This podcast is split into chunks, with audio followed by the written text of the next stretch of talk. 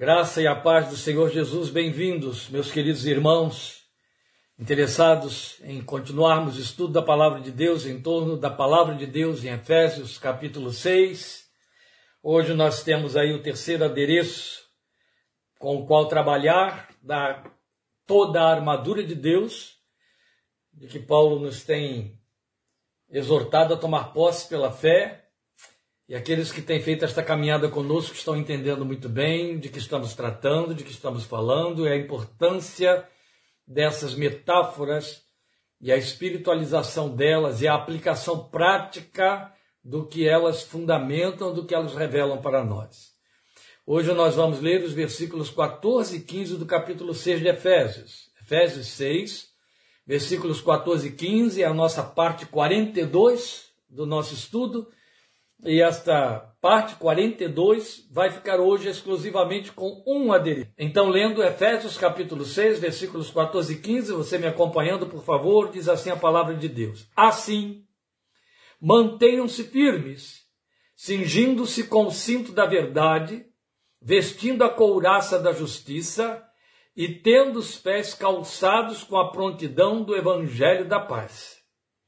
Você já viu, consideramos semana passada exatamente nestes termos, e depois dele ter falado pela segunda vez, vistam toda a armadura de Deus, tomem posse de toda a armadura de Deus, ele entra no versículo 14 dizendo: fiquem firmes, assim fiquem firmes, depois de já ter dito exatamente isso no versículo 11, não é? Então, agora ele vai entrar no terceiro adereço, ele já falou para nós sobre o significado do cinturão da verdade, o significado da couraça da justiça, e agora ele nos exorta a calçarmos os pés com a preparação, ou na preparação, ou na prontidão do evangelho da paz. As versões mais antigas traduzem a palavra que nós temos aqui por prontidão como preparação.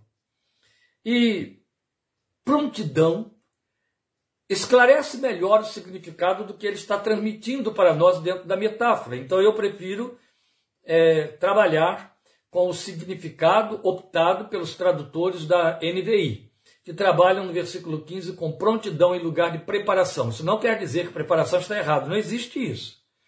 Significa que a gente consegue chegar a significados mais é, apropriados, mais elucidativos daquilo que o texto original diz para nós.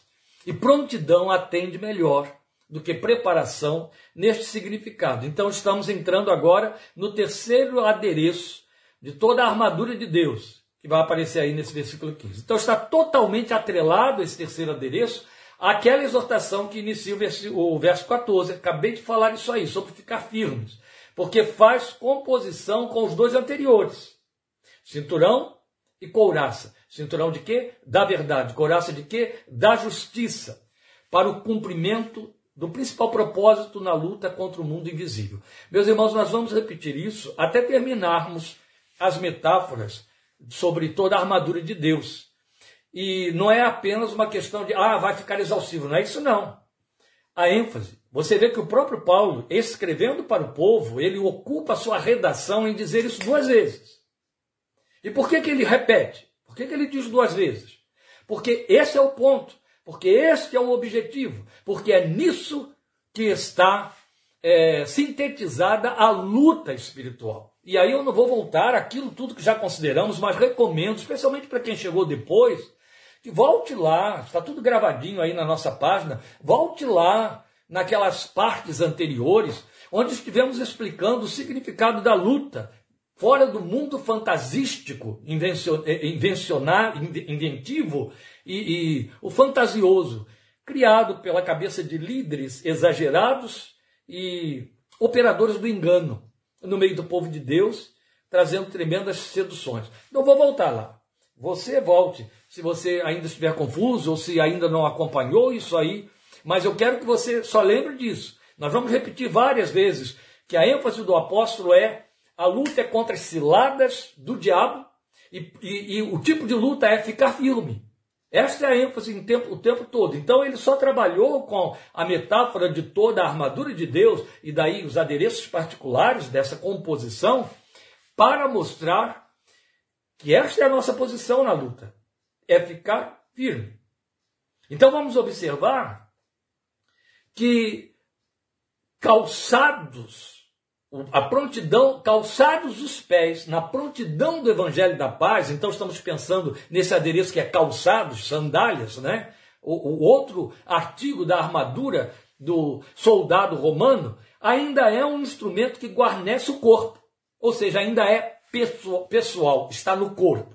Claro, eu acho que é bobagem fazer esse tipo de, de realce aqui, porque não é? Eu não quero é, é, é, diminuir aí, em hipótese alguma, não quero que você pense que eu estou diminuindo a sua inteligência, a sua capacidade cognitiva. Eu só preciso que você torne isso muito muito aflorado no seu entendimento enquanto estamos falando, por conta dos muitos anos em que nós fomos o tempo todo bombardeados com distorções, distorções, nas interpretações muito fantasísticas desse, dessa metáfora. Então, é lembrar que quando a gente está dizendo aquilo que guarnece o corpo, não estamos falando do nosso corpo, não é? Estamos falando dentro da linguagem metafórica de que o apóstolo se serviu. Aquilo que é pessoal para o cristão.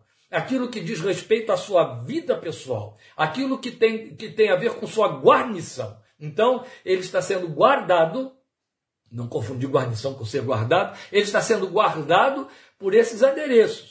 O que que o guarda a verdade? O que que o guarda a justiça? O que que o guarda a prontidão no evangelho da paz? Que ele toma como calçados. Eu tenho de aplaudir você também, não falta estudioso, não falta quem é, é, é, intérpretes da palavra de Deus que não aplaudam Paulo por essa metáfora. Paulo, seguindo seu mestre muito de perto, era o homem das metáforas. Paulo criou metáforas é, não só didáticas e elucidativas, mas uma inerrância na revelação da palavra de Deus que é, é impactante. Porque estamos falando de um escritor de 12 mil anos passados. Ele trabalhou com a metáfora do corpo para se referir à igreja. A família, a casa, a igreja como esposa, a noiva, e que outros autores da Bíblia também se serviram. Ele trabalhou a igreja como corpo em Coríntios, aqui em Efésios, capítulo 4. E agora ele vem trabalhar com essa linguagem tão linda. Ele, ele usou a metáfora de lavoura para se referir à igreja e tantas outras. As sementes para falar da ressurreição.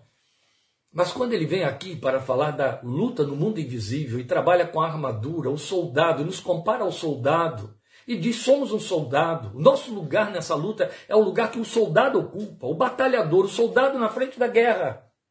Não é o soldado que está fazendo o trabalho, aquela divisão que existe no mundo militar, que está me faltando a palavra aqui, mas você sabe de que intendência. Não é o soldado da intendência, não é aquele que fica no escritório, que fica na retaguarda. Não. Não é aquele que faz o trabalho administrativo, é o combatente, é o que está na linha de frente, é o da trincheira. Este é o soldado cristão, é você e eu. E lembrando o que dissemos desde o início, não há neutros nessa luta. Não tem nem para onde correr. Então ele nos posiciona como soldados, soldados armados, porque há uma luta. Quando eu digo que não há neutros, não é no sentido de que, ou oh, eu vou ficar escondido para não sair para a guerra, não. Não há neutros porque há um combate que nos é oferecido da parte do adversário e é incessante. Nós é que não nos apercebemos disso. E há aqueles não é, que eh, inventam um, um, tipo de batalha a que Paulo não se refere, que a Bíblia não é, é, referenda, criam essa batalha fantasística da qual Satanás, de cuja fantasia Satanás se serve muito bem para se esconder e perpetrar a verdadeira luta que pode tirar o crente da posição, enquanto fica enganado com fantasias. E aí inventam mil coisas a respeito dessa batalha que nada tem a ver com um soldado enfrentando um conflito do qual a maioria não se apercebe. Então, voltando aqui ao que nós estamos considerando, ele está trabalhando com sapato, então ele vai lá para os pés, sandálias. Porque ele está pensando numa coisa só, fica firme. Fica firme. Então vamos acompanhar a lógica desse pensamento do apóstolo. Veja, esses três adereços, eles são a garantia exclusiva da possibilidade de ficar firme. Porque garantem o equilíbrio. Guarde essa palavra, por favor. Garantem o equilíbrio. De que, que estamos falando?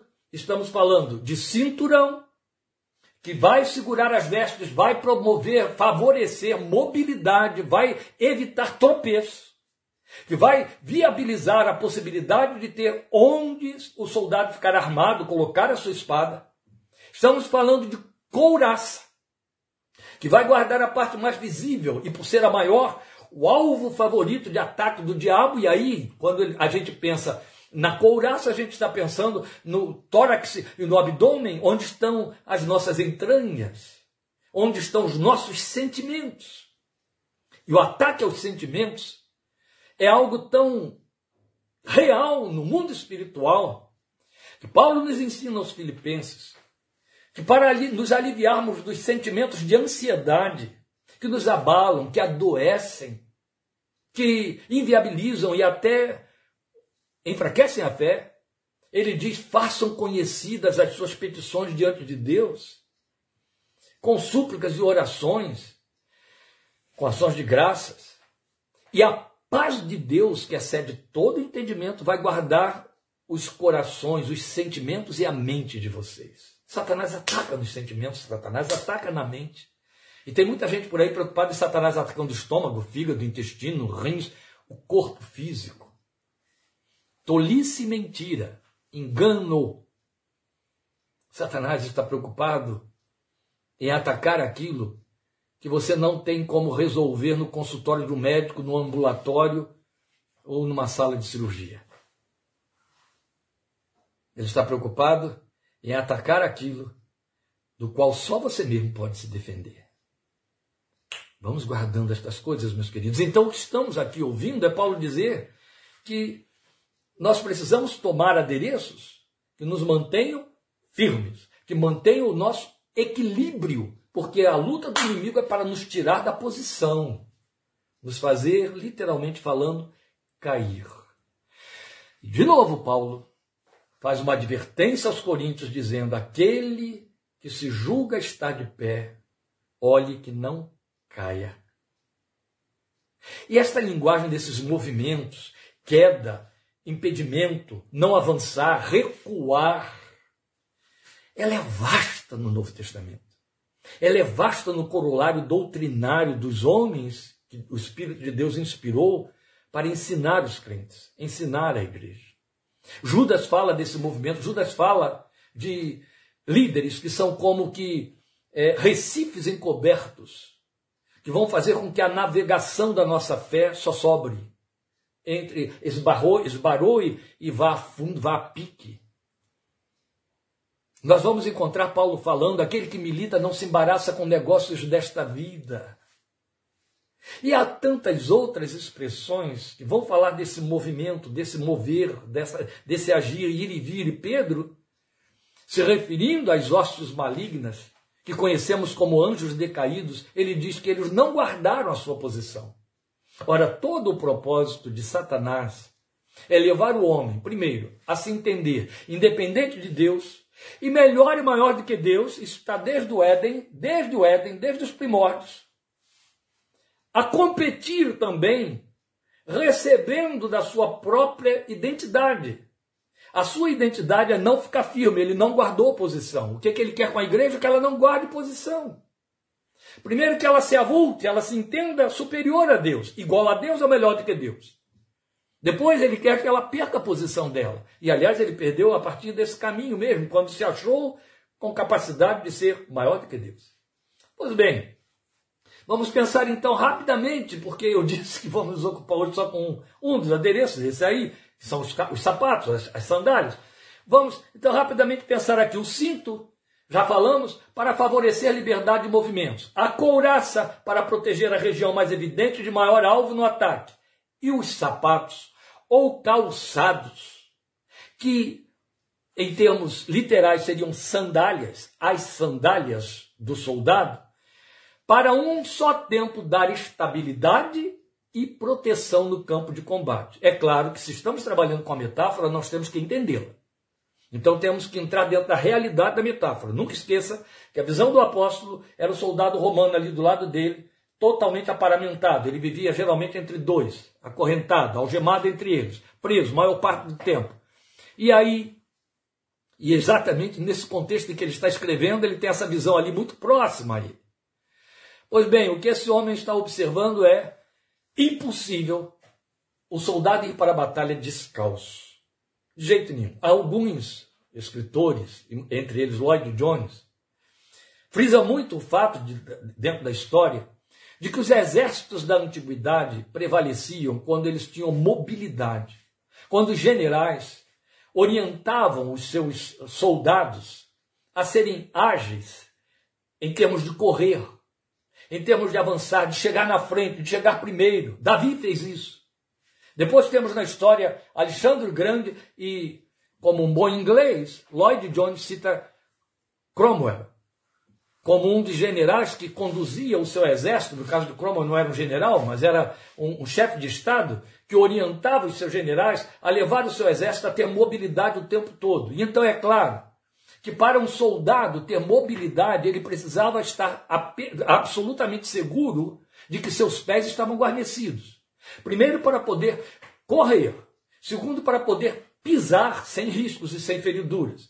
Uma estratégia muito comum usada nos campos de batalha, ainda esta semana assistindo aí com a minha família um desses filmes de guerra, nós estávamos vendo isso aí, eram colocar é, espetos no campo de batalha, porque a luta era feita corpo a corpo, então eram colocados espetos cujas pontas mal apareciam para fora do, do terreno, de maneira que quando o soldado entrava naquela região, aqueles espetos se enfiavam por seus pés e eles já caíam ali mesmo. E a partir dali era impossível ficar de pé, impossível continuar a luta. E garantidamente, morte certa os esperava.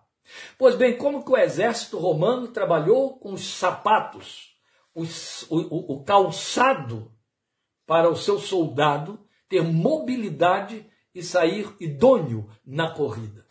Eles fabricavam sandálias de couro duplo, em, cujo solo, em cuja sola, a parte para fora, recebiam os tachões, que serviam para dar estabilidade, para que o soldado pudesse pisar e se movimentar, especialmente no embate com o outro, e ficar em pé, firme sobre os seus pés, firme, de maneira que se os golpes vieram, viessem contra a couraça, se os golpes viessem contra o escudo, se os golpes viessem tentando acertar a cabeça guarnecida com capacete, de que falaremos próxima, proximamente, ele ainda estava com seus pés suficientemente firmes para poder pisar sem risco de resvalar, porque havia tachões fixando, segundo seu peso e o movimento que fazia, seu corpo sobre o solo, em pé. Essas solas eram duplas. E, essa, e essas sandálias eram presas às suas pernas através de tiras que ele tinha de amarrar muito bem. E este é o ponto. Este é o enfoque de que Paulo se serve para chamar a nossa atenção. Quanto sandália ter tachões e nos garantir firmeza no chão, isso foi coisa de Deus. Nunca esqueça que ele diz que é a armadura de Deus. Ele a tem. Ele que nos dá essa armadura. Então não esqueça, Veio dele a verdade, vem dele a justiça, vem dele o evangelho da paz. Tudo vem dele. E assim o que mais veremos adiante. Mas usar é coisa nossa. Sou eu que tenho de colocar o cinturão, sou eu que tenho de pôr a couraça, sou eu que tenho de atar as sandálias nos meus pés. E aí a beleza da metáfora se amplifica quando Paulo fala deste soldado sentado em algum lugar sobre uma pedra, um tronco, o que fosse, amarrando essas sandálias com todo cuidado, de esticá-las bem, de maneira a não ter nem desconforto e nem frouxidão. Esticá-las para ter uma amarração segura que as prendesse bem nos pés.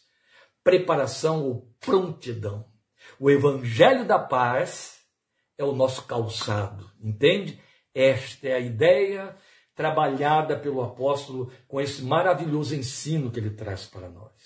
Então, prontidão ou preparação no evangelho da paz. É isso que precisamos entender. Devido à expressão evangelho associada à linguagem da paz, evangelho da paz, muitos pensam que se trata de preparação para evangelizar. Não. Estaria totalmente fora do contexto aqui. Paulo estaria dando uma disparidade detonaria com todo o significado da metáfora. Isso não existe na Bíblia. Há, no estudo da interpretação dos textos bíblicos, há uma concordância inequívoca e única em toda a Escritura. Ela não diz uma coisa aqui no momento e outra totalmente diferente no outro. Não, ainda mais quando se trata de um escritor da estrutura deste homem de Deus. Então, Paulo, quando ele está falando de prontidão do evangelho da paz, ele não está dizendo prontos para pregar o evangelho. Não, tem a ver com você, é guarnecer o seu corpo. Começa com evangelho da paz. E a paz de Deus que excede todo entendimento, Ele é a nossa paz. Justificados, pois, pela fé, consideramos semana passada, temos paz com Deus por meio de nosso Senhor Jesus Cristo. Satanás é mestre em nos atingir com culpas. Esse é o seu trabalho constante. Ele não precisa fazer muito esforço. Porque já temos um inimigo pior do que ele dentro de nós mesmos, que é o nosso ego, é o nosso nossa consciência, é a nossa carne. Nós temos os nossos conteúdos trabalhados, mal trabalhados, influenciados, influenciáveis, que já nos acusam de contínuo. O diabo só, só tem que se apropriar disso, só tem que perceber onde está essa autoacusação que aniquila, que desestimula, que gera autoimagem negativa, desânimo, que desacredita, e alimentá-la, investir nela.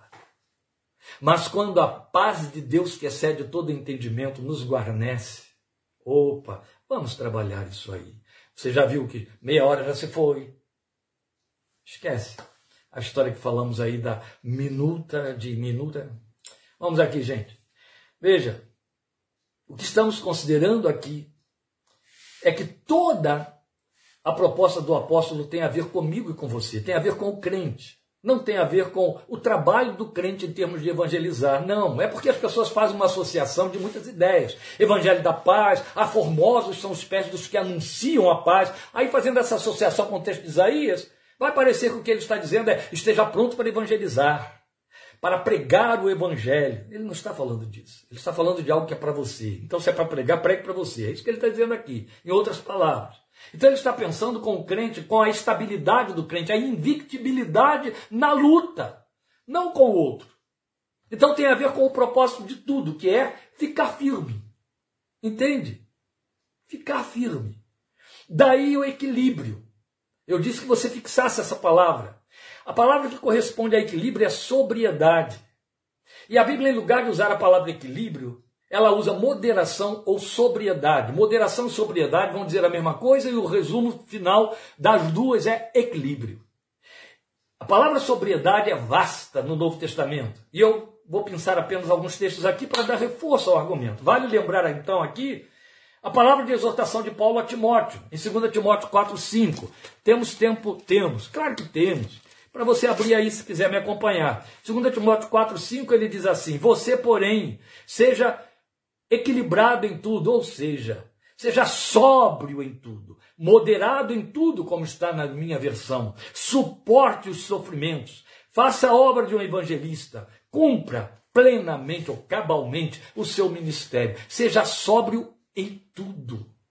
Sobriedade é nota máxima de testemunho inegociável na vida do cristão.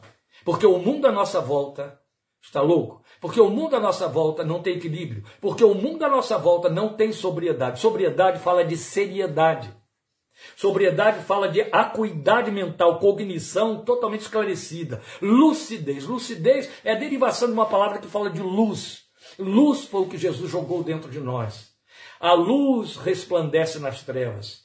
E a um povo que habitava na região da sombra da morte resplandeceu a luz. Ele era a luz do mundo, João vai dizer no, no prólogo do seu evangelho. E o que Jesus fez foi cumprir aquilo que foi a, a, a, primeira ordem de Deus na criação de todas as coisas. Haja luz. Ele resplandeceu em nossos corações. Paulo vai usar essa linguagem em 2 Coríntios capítulo 4 com muita ênfase, versículos 6 e 7. Ele resplandeceu em nossos corações, ele iluminou, ele pôs luz Luz é lucidez, luz é sobriedade. E isso também tem a ver, em última instância, com sabedoria. Então, mais uma vez, temos também o nosso texto de lastro, que é Efésios 5,18. Eu digo de laço porque eu já expliquei para os queridos que em 5,18 nós temos o eixo em torno do qual corre tudo que veio antes e o que vem depois, que é o que estamos vendo agora. Quando ele vai dizer que em lugar de nos embriagarmos com vinho, devemos ser sóbrios, enchendo-nos do Espírito.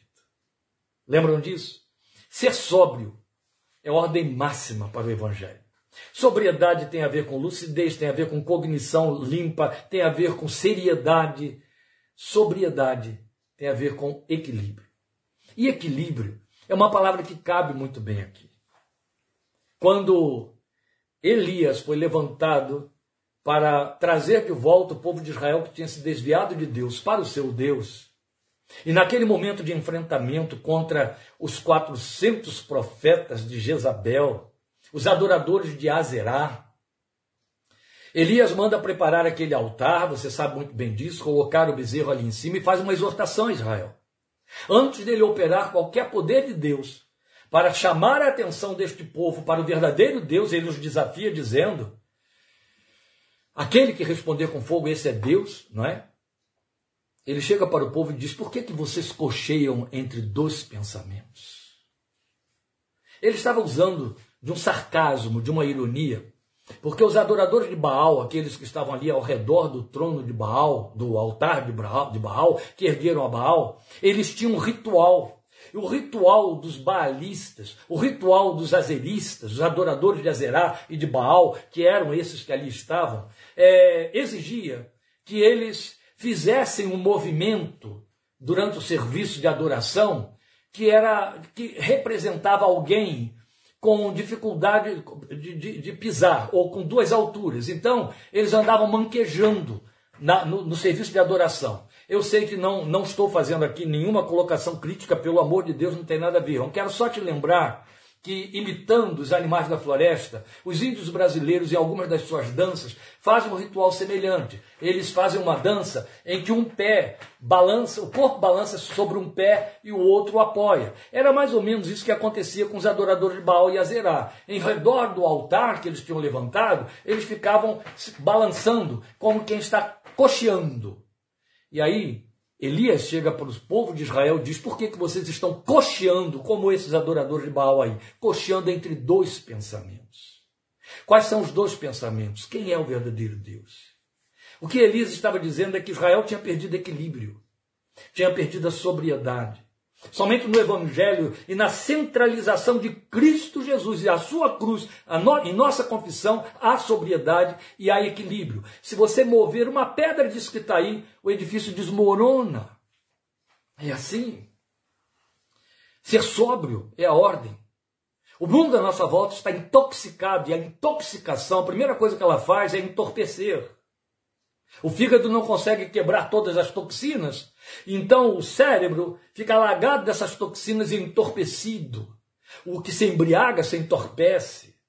E quando o mundo está intoxicado de muitas filosofias e desejos, de muitas paixões e de seduções, haja vista aí esse, essas montanhas de propaganda consumista, que seduzem, não é? Que fazem as pessoas irem além das suas necessidades, perdendo a simplicidade e se arrebentando todo, arrebentando o lar, para levantar recursos que possam permitir que elas possam comprar, comprar e se manter no nível em que os outros estão, vão desmoronando com tudo à sua volta. Isso fala desse desequilíbrio, esse entorpecimento que encobrece, encobre, entenebrece o entendimento a sabedoria. Então a ideia de uma estruturação compacta contra os ataques que visam levar o crente a perder posição continua em alta.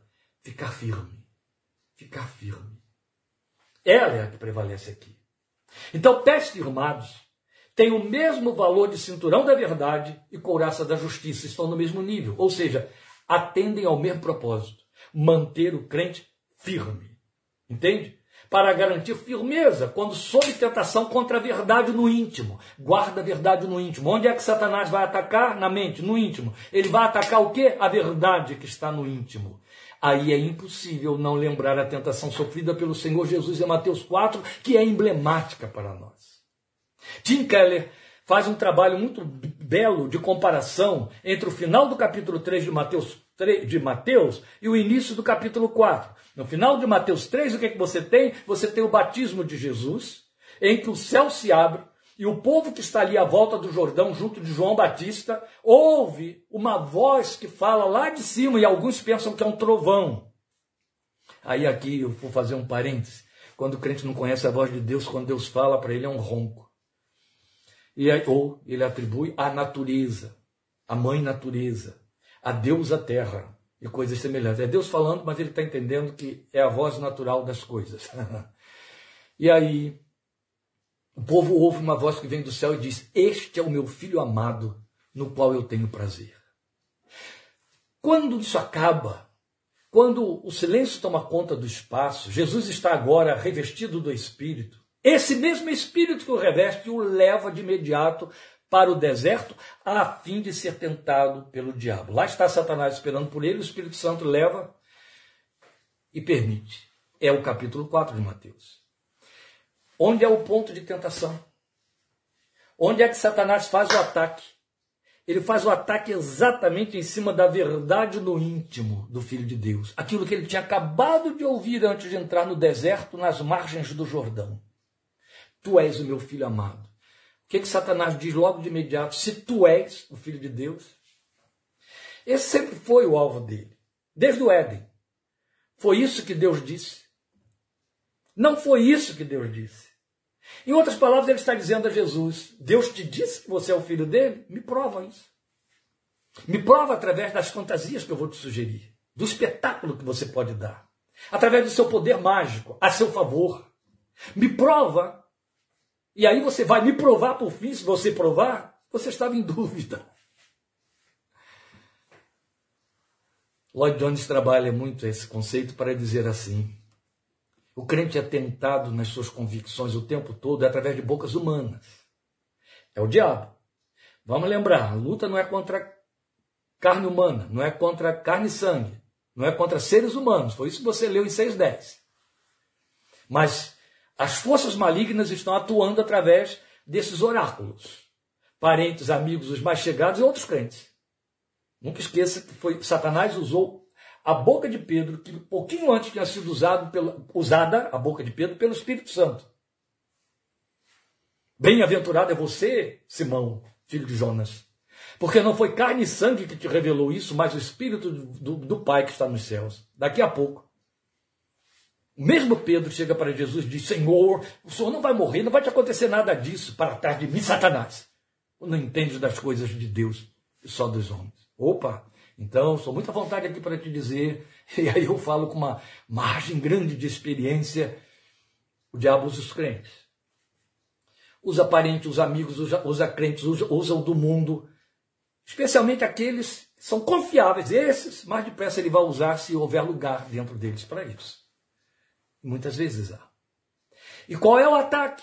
É em cima das convicções, em cima da promessa, das promessas, das certezas.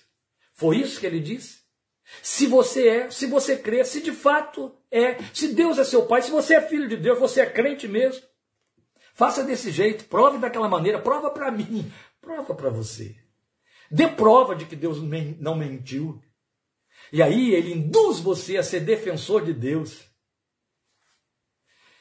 Bem, a gente dá desculpa aos que são muito pouco instruídos, o que Paulo chama de neófitos. Mas e quando se trata de crentes veteranos, de líderes? E aí fica como? Onde a gente os põe? Sério, não é? É ali que ele vai trabalhar. É em cima das convicções íntimas da verdade. Qual é a razão para o Espírito, a Bíblia dizer em Romanos capítulo 8 que o Espírito de Deus testifica com o nosso espírito de que somos filhos de Deus? Não bastaria dizer que eu sei, sei. Ainda esta semana, compartilhando aqui uma palavra com um grupo de irmãos que estava aqui conosco no sábado, eu estava usando Romanos 8, falando dos três saberes de Paulo, e acabei falando de um só dos três saberes onde Paulo está dizendo: sabemos que, sabemos que, eu estou bem certo, ele vai dizer para Timóteo. Abraão estava certíssimo, ele vai dizer em Romanos 4, lá em Romanos 8. O apóstolo Paulo está dizendo: sabemos, sabemos. Então ele não poderia dizer: o Espírito nos faz saber. que somos de fato filhos de Deus. Não foi isso que ele disse em Romanos 8. No mesmo Romanos 8 ele disse: o Espírito dá testemunho com o nosso espírito, é lá no íntimo, lá dentro. Você é filho. Satanás vai tentar derrubar você da firmeza dessa verdade e trabalhando com fenômenos e com efeitos, com realidades do mundo visível. Ele é mestre nisso. Se ele não, não se ele se atreveu a pretender isso com o autor da fé, que sobra para mim e para você? Ele foi tra trabalhar com propostas de fenômenos. Como é que ele quis levar Jesus a provar que Deus não tinha mentido, ou que foi de fato a voz de Deus que Jesus ouviu, ou que suas convicções prevaleciam? Faça os efeitos acontecerem. Vamos dar um espetáculo circense aqui. Lança-te do, do monte. Transforme as pedras em pão. Cumpra, através da fé, a saciedade da sua necessidade imediata, temporal e material, carnal até. Tudo isso está por detrás. Ele ganhou uma legião de crentes com uma coisa maldita, um falso evangelho chamado teologia da prosperidade. Que a primeira coisa que fez e botou e intoxicou o coração de crentes incautos foi: se você prospera pela fé e temporalmente, é porque você é filho de Deus e você é abençoado por Deus. Se você não prospera naquilo que faz, em cima da sua oração, se não obtém resposta de cura imediata, ou de riqueza, ou de boas vendas, ou de prosperidade, Deus não está te abençoando, sua fé está falhando, você não é filho de Deus. É Satanás, meus queridos, é Satanás. É o espírito das trevas, é a luta contra a qual temos de lutar, tentando nos tirar da nossa posição. E levou de roldão uma multidão que se pensa cristã, porque frequenta templos evangélicos, os filhos da teologia da prosperidade. É um povo que faz uma confissão totalmente igual a nós, mas tão eivados de engano quanto aqueles que reputamos por seitas. A teologia da prosperidade é a mais falaciosa seita que poluiu a Igreja de Cristo nos últimos 40 anos. Então, pés firmados assumem o mesmo valor do que ouvimos na oração de Paulo pela igreja, aqui mesmo em Efésios, capítulo 3, versículo 17. Portanto, ele vai dizer, perdão, é, 3,17 para que Cristo habite no coração de vocês mediante a fé. E oro para que, estando arraigados e alicerçados em amor, este mesmo sentido, arraigados, ou seja, com raízes, raízes profundas, fundamentados ou alicerçados. Então estamos falando de base, de fundamento da estrutura. Não é um trabalho de evangelização, é um trabalho de autossuprimento, autoalimentação, de fortalecimento da posição espiritual.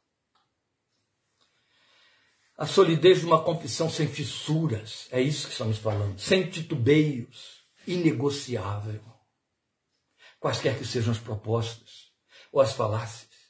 Sabe aquilo que se assemelha à verdade, mas na verdade é a mentira vestida de verdade, chamada de sofisma. Paulo nos fala sobre isso. Então, na verdade, pés calçados na prontidão do Evangelho da Paz significa convicção profunda, testificada pelo Espírito Santo.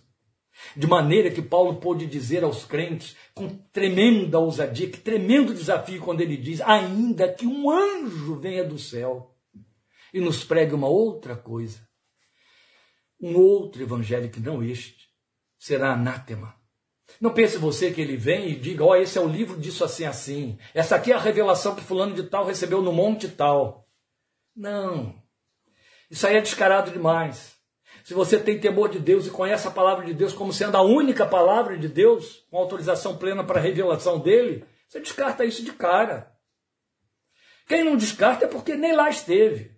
Passou pela igreja, mas não foi eleito, não pertencia ao reino. A fé não é de todos. Estamos falando daquilo que acontece no seio da igreja, é a apostasia, é a, é, é, a, é a verdade camuflada, ou é a mentira envernizada de verdade, é o engano. Vem com falácia. E aí funciona em última instância como se Satanás estivesse perguntando a Eva: Foi assim que Deus disse? Ou dizendo para o filho de Deus: Se tu és o filho? Entende? É sempre este propósito. As pessoas estão tão preocupadas, lembram? Foi assim que começamos tudo, em ver o diabo ali, acolá, em imagem disso, no filme tal, no retrato não sei de quê, na figurinha da Disney. E ele está dando risada. Isso é pequeno, pobre demais, isso não muda, não tira você de posição nenhuma, não faz nada. E a gente vê o crente crescendo nessa infantilidade que dá vergonha. Então é confissão sem fissuras. Ele não tem brechas por onde ele pode entrar. Mas a ênfase é preparação. Então o que ela significa? A ênfase é isso, prontidão, preparação no Evangelho da Paz ou prontidão para o Evangelho da Paz. Significa cursos de teologia, Significa participar de seminários? Significa fazer leituras de compêndios de comentários bíblicos? Não, claro que não. Muito longe disso, e tão longe quanto estavam aqueles irmãos no primeiro século, coitados, maioria analfabeta, e a Bíblia nem estava lá ainda disponível na mão deles, não o Novo Testamento. Então não tem nada a ver. Não tem a ver com estudos textuais. Pelo contrário, na verdade, é algo que se aproxima da experiência dos crentes berianos, de que Lucas fala em Atos 17, 11, quando Paulo entrou na cidade de Tessalônica para evangelizar os tessalonicenses. Diferente do que tinha acontecido em Corinto, em Éfeso, o que acontece em Tessalônica é que havia ali um grupo de judeus zelosos pela verdade. Então, a partir do versículo 10 de, de Atos 17, eu vou ler o 11.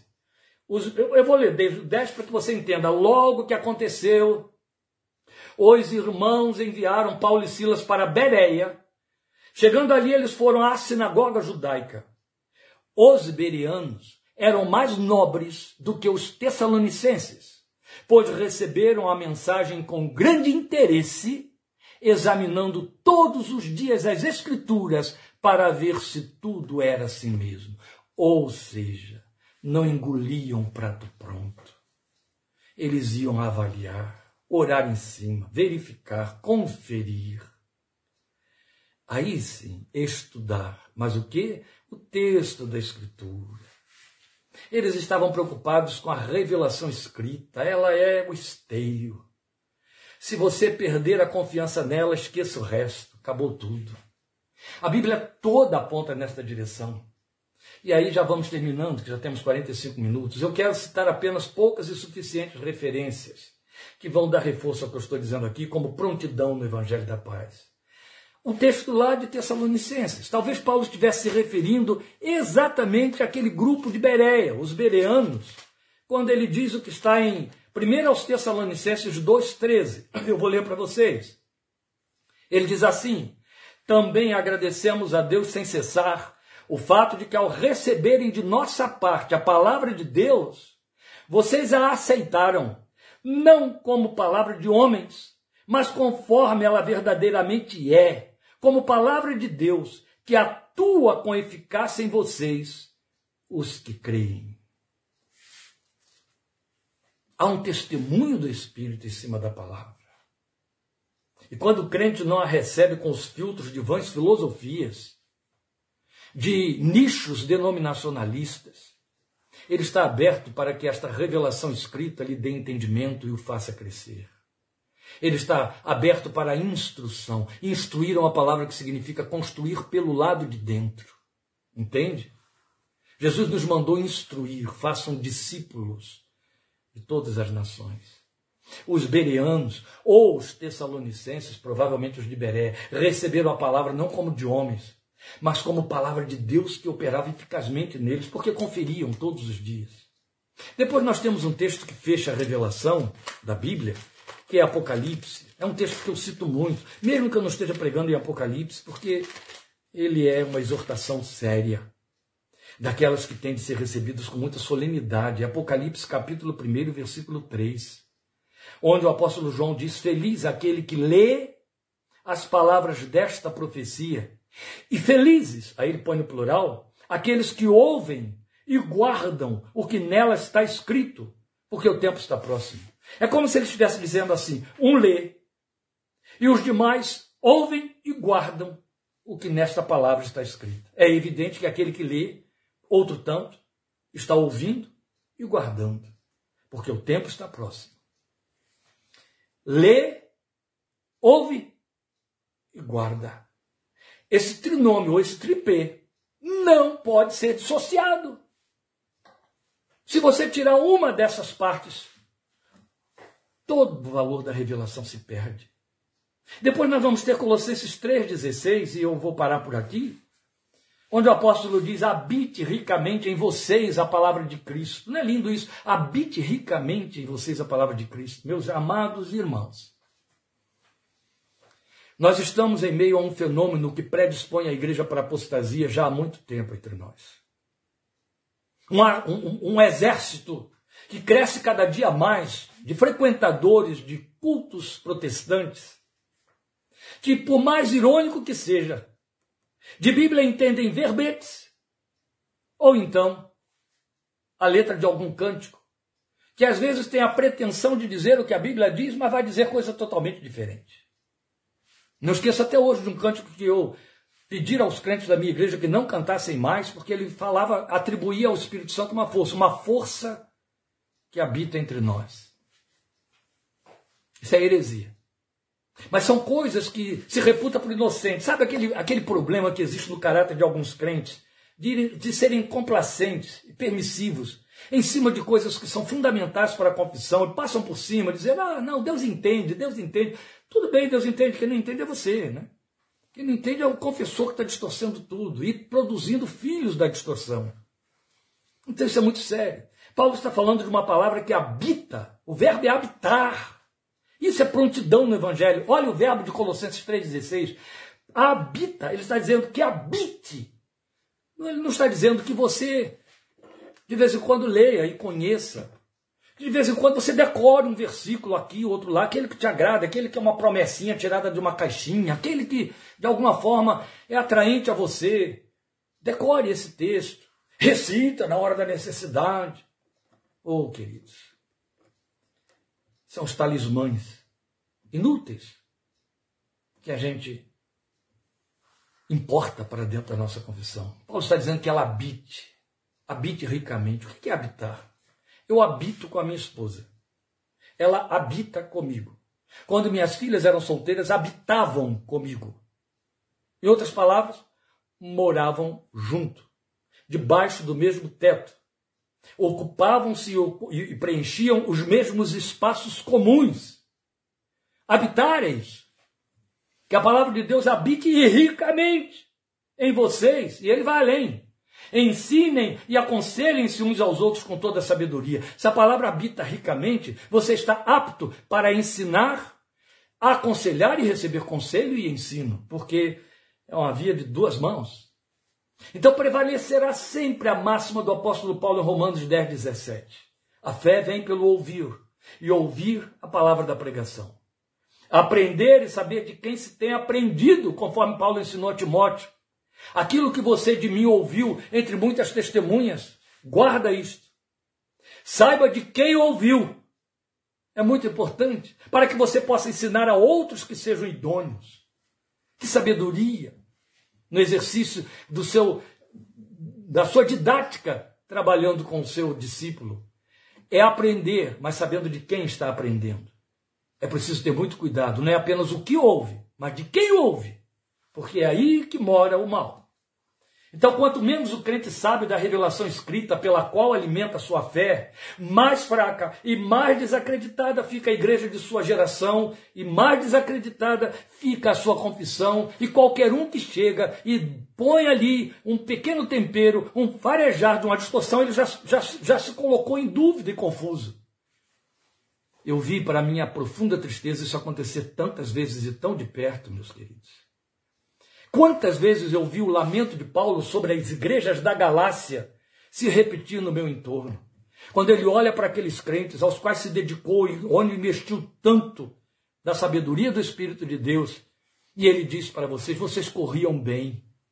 Quem os seduziu para que vocês deixassem a verdade? Da graça vocês têm caído. Como eu vi irmãos nossos que só por mudarem de um estado para outro, de uma cidade para outra, encontraram lá um mestre bombando, mestre do engano. e se deixaram seduzir, daqui a pouco aquela verdade daquele mestre se tornou a verdade deles, que aí vieram tentar seduzir outros, etc. Isso se repete sem cessar, sem cessar. Até hoje eu, eu me espanto quando eu lembro de um grupo de jovens, eu estou falando de uma coisa acontecida há uns 25 anos atrás. Então, quando a gente teria de pretender que os crentes estavam mais maduros do que hoje, mais sólidos do que hoje, filhos de igrejas históricas, me levaram para fazer um, um retiro espiritual com eles, um acampamento. Eram jovens. Eram vários jovens, algumas dezenas. E num dos intervalos dos cultos, eles estavam trocando experiências entre eles pelos corredores. E eu fatalmente passei por um desses grupos, os mesmos que estavam lá nos ouvindo ao longo do tempo, que estavam trocando essas figurinhas.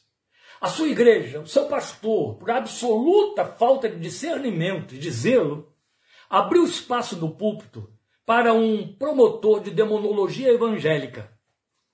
E essa gente estava, esses rapazes e moças, estavam profundamente impressionados com as verdades que aquele demonologista falou.